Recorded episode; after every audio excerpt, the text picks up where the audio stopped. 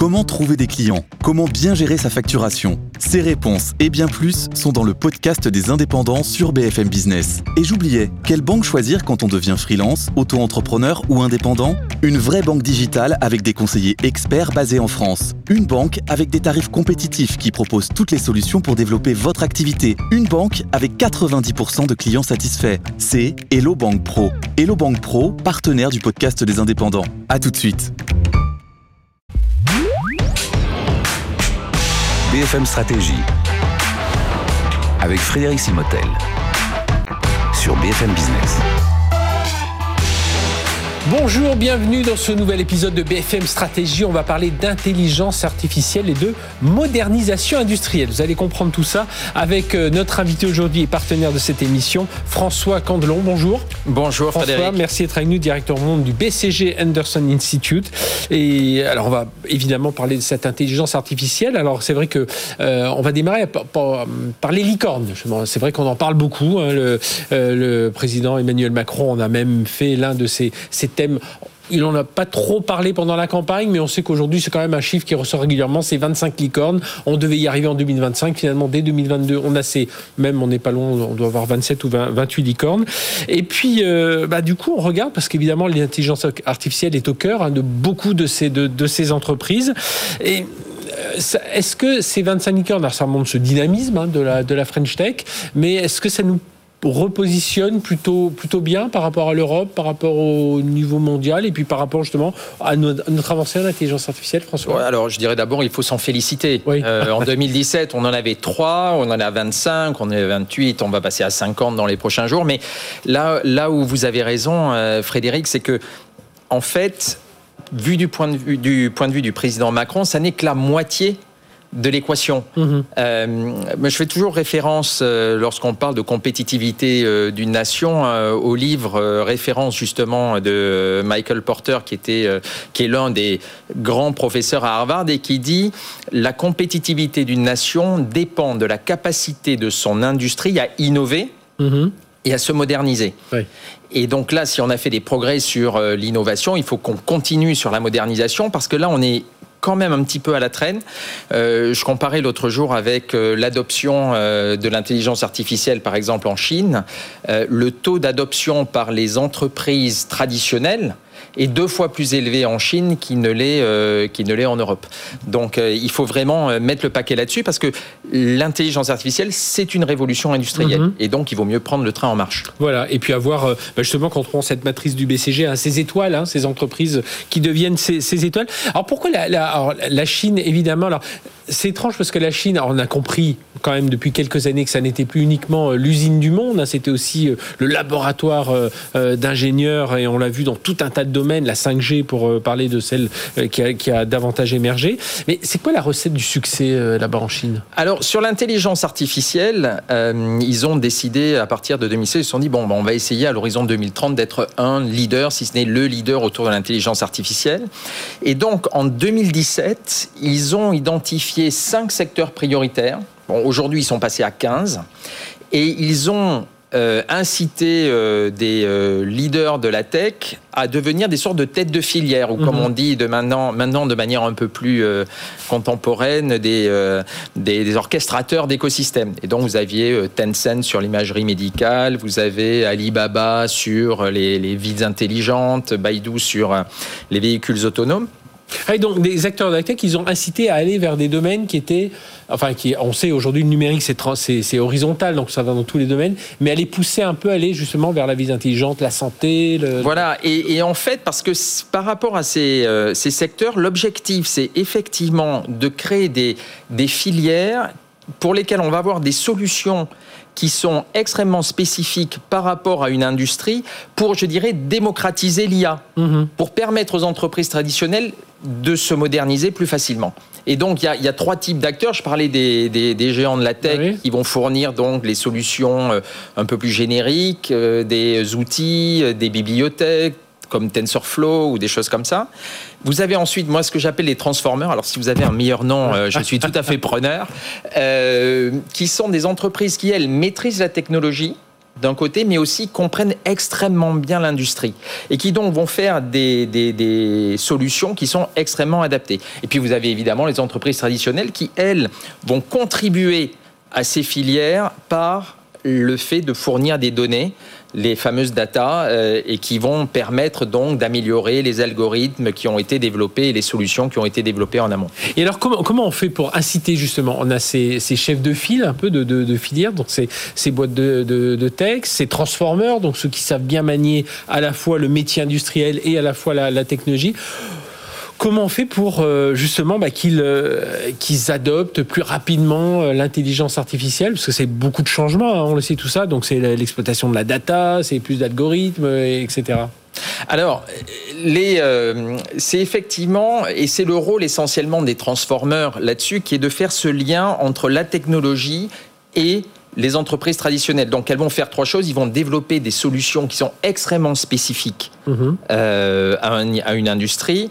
Ils vont permettre d'une certaine manière de donner accès à des talents. C'est-à-dire que quand vous êtes un data scientist, euh, comme on dit, vous avez envie d'être dans une entreprise qui va euh, se focaliser sur votre métier cœur. Donc vous n'avez pas envie d'aller être à temps partiel dans une boîte dont c'est quelque chose de pas très important et pour laquelle c'est quelque chose de pas très important. Et donc, ils vont fournir ces, ces, talents euh, et puis ils vont les aider aussi à mettre en place de nouveaux processus pour pouvoir justement euh, permettre cette démocratisation et cette modernisation des entreprises traditionnelles. Et alors là, on parle de la Chine. Mais si on regarde l'Europe et plus particulièrement la France, on a quand même euh, des data scientists, on a quand même des gens de, qualité. On a euh, bah, à la fois des entreprises françaises, mais aussi des entreprises comme BCG qui sont internationales et qui ont ces cerveaux-là, ces talents-là pour, pour bosser dessus. On a nos industriels qui se modernisent quand même, il faut le dire, même si ça va pas souvent euh, euh, suffisamment vite. Mais c'est quoi, quels enseignements on pourrait tirer de ce qui se passe en Chine aujourd'hui pour, pour, pour nos marchés, pour nos, pour nos industriels, François Alors, moi, d'abord, je voudrais dire, je suis pas du tout pessimiste, mhm. hein, parce qu'on a aujourd'hui euh, tout un ensemble de, d'entreprises qui sont déjà, quand on prend ces startups, il y en a beaucoup qui sont plus dans le B2B que dans le B2C, hein, 70% environ. On a déjà des candidats transformers, donc vous prenez Euritech, par exemple, qui fait de la vision par ordinateur pour, euh, euh, pour voir quelles sont dans la mode les tendances et comment est-ce qu'on va euh, donc pouvoir produire, quelle quantité il faut produire. Vous avez Conux dans la, la maintenance prédictive pour, pour les réseaux ferrés. Vous avez Aleia avec d'Antoine Couré, le président de, de, du hub Francia. Donc tout ça, on a, on a ce qu'il faut, mais effectivement, on a aujourd'hui une difficulté, je dirais, autour de, chacun des étages. Hein. Je vous mentionnais les techs, les les, et les entreprises. Aujourd'hui, on manque, euh, on manque de, de géants de la tech en Europe, mhm. on le sait. Euh, donc ça, on manque donc de ces euh, têtes de filière. Euh, les entreprises, les transformeurs sont quand même des entreprises qui sont encore petites. Donc il y a un problème de confiance, je dirais, avec les entreprises traditionnelles. C'est dit bon, bah, si celle-ci fait faillite, comment est-ce qu'on se débrouille? Et effectivement. Et puis vous disiez nos entreprises se modernisent. Moi, je trouve qu'il y a quand même un véritable manque d'appétit mhm. face à la révolution industrielle à laquelle on fait face. Souvent, elles se modernisent, mais pas dans le sens euh, IA ou, euh, ou numérique. Elles, elles, vont plus vite dans, dans, leurs outils industriels, dans certains processus, mais c'est l'impression que ça donne souvent. On a l'impression que ça manque un peu de euh, d'intégrer, enfin de, de, de, se lancer complètement dans, cette euh, dans cette dans cette filière, dans ce monde digital et dans ce monde de l'IA. Et alors, qu'est-ce qui manque justement pour qu'on aille plus vite, pour qu'on industrialise plus vite, pour qu'on modernise plus vite grâce à l'IA ces, ces industries traditionnelles? Moi, moi, je pense qu'il y a notamment le, le le gouvernement qui a un rôle à jouer. Mhm. en termes de, politique industrielle. Alors, il a même plusieurs rôles à jouer, et au-delà du rôle purement du, euh, du, régulateur, hein, qui est un rôle que l'on fait souvent bien en Europe, voire trop bien.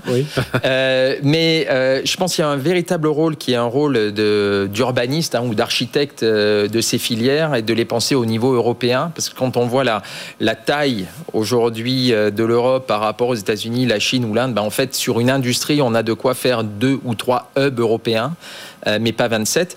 Et pour ça, je trouve que ça vaut le coup de s'inspirer de ce que Thierry Breton a fait avec le EU Chips Act, mhm. et d'aller dire aux, entreprises qui sont les géants et qui sont les meilleurs au niveau mondial, ben écoutez, vous venez en Europe et on va vous aider à véritablement vous développer en Europe, mais l'une de vos missions, c'est de faire fleurir cet écosystème de transformers, c'est de moderniser nos entreprises. Donc ça, moi, je pense que c'est un véritable rôle, un rôle très important. Je pense qu'il y a un rôle aussi de, catalysateur euh, par rapport au, euh, euh, notamment à l'échange de données. En Europe, on est on est rabougri, on est refermé sur nous-mêmes. Les entreprises d'une même industrie ne partagent pas assez de données. Mm-hmm. Et là, il peut y avoir un rôle de tiers de confiance de la part du, euh, du, gouvernement. On le voit euh, en Finlande dans la santé, on le voit au Luxembourg, avec notamment un projet qui s'appelle Innovalux, où le privé et le public travaillent ensemble. Donc ça, c'est le deuxième point. Et puis moi, je pense qu'il y a un dernier rôle qui est celui aussi d'éducateur, de formateur, et la formation, que ce soit la formation de talent, parce que vous disiez, à juste titre, on forme de très bons talents, mais on en forme trop peu. Mm-hmm. je vois la Chine, par exemple, ils ont multiplié en deux ans par 14 le nombre de licences et de masters qui étaient liés à l'IA entre 2016 et 2018. Mais est-ce que euh, il y a ce, quand on parle de la Chine, quand on parle des États-Unis, euh, c'est un pays, un continent. Euh, nous, on a aussi cette difficulté. C'est quand, quand, vous dites dire, on, voit la bataille qu'il y a quand on dit à des, dans les semi-conducteurs à Intel de venir ou à euh, peut-être un jour à TSMC de, de, venir ici. Tout le monde se bat pour dire venez chez moi en Allemagne, venez chez moi aux Pays-Bas, venez chez moi en France. Euh, il y a un peu ça aussi. Il faut, il faut qu'on réussisse à sortir un peu de, de, de ce. Ben, il faut, il faut qu'on réussisse à sortir de, de clocher européen. de clocher parce que c'est un petit peu la seule manière de s'en sortir hein, et donc d'embrasser Merci cette, euh, cette euh, technologie, révolution industrielle, parce que si on ne le fait pas, ça peut aller très vite. Mhm. Je rappelle que la Chine qui a loupé la révolution industrielle euh, aux alentours du milieu du 19e siècle, en 1850 c'était 30% du PIB mondial, en 1890 c'était aux alentours de 10. Mhm. Donc je pense qu'il faut qu'on réussisse à sortir de nos querelles de chapelle, qu'on trouve une manière d'être cet urbaniste justement et au niveau européen. Donc, donc ça veut dire quand on, quand on, a, on a eu là, euh, avec Cédrico, un, secrétaire d'État au numérique qui a voilà, fait émerger ces startups, hein, on a parlé de ces licornes dont on parlait au début, là il faudrait un secrétaire d'État au numérique qui soit beaucoup plus industriel, c'est ça? Quelqu'un qui, ben, fasse ce lien plus fort et, je, hein? et, je pense, parce que si, euh, le, je dirais le, si le deuxième quinquennat était autour de ce sujet de modernisation industrielle, d'ailleurs, il redonnerait toute sa valeur au premier qui était davantage sur l'innovation. Bien, on suivra tout ça. On va regarder le profil hein, que l'on attend de ce secrétaire, ou ministre, pourquoi pas, d'État euh, au numérique. Merci François Candelon, euh, directeur monde du BCG Anderson Institute. Donc, aller plus vite vers la modernisation industrielle grâce à l'intelligence artificielle et les leçons à tirer de la Chine. Voilà, vous pouvez retrouver évidemment euh, cette session BFM Stratégie en partenariat avec le BCG en replay. Allez, à très bientôt pour une nouvelle session de BFM Stratégie.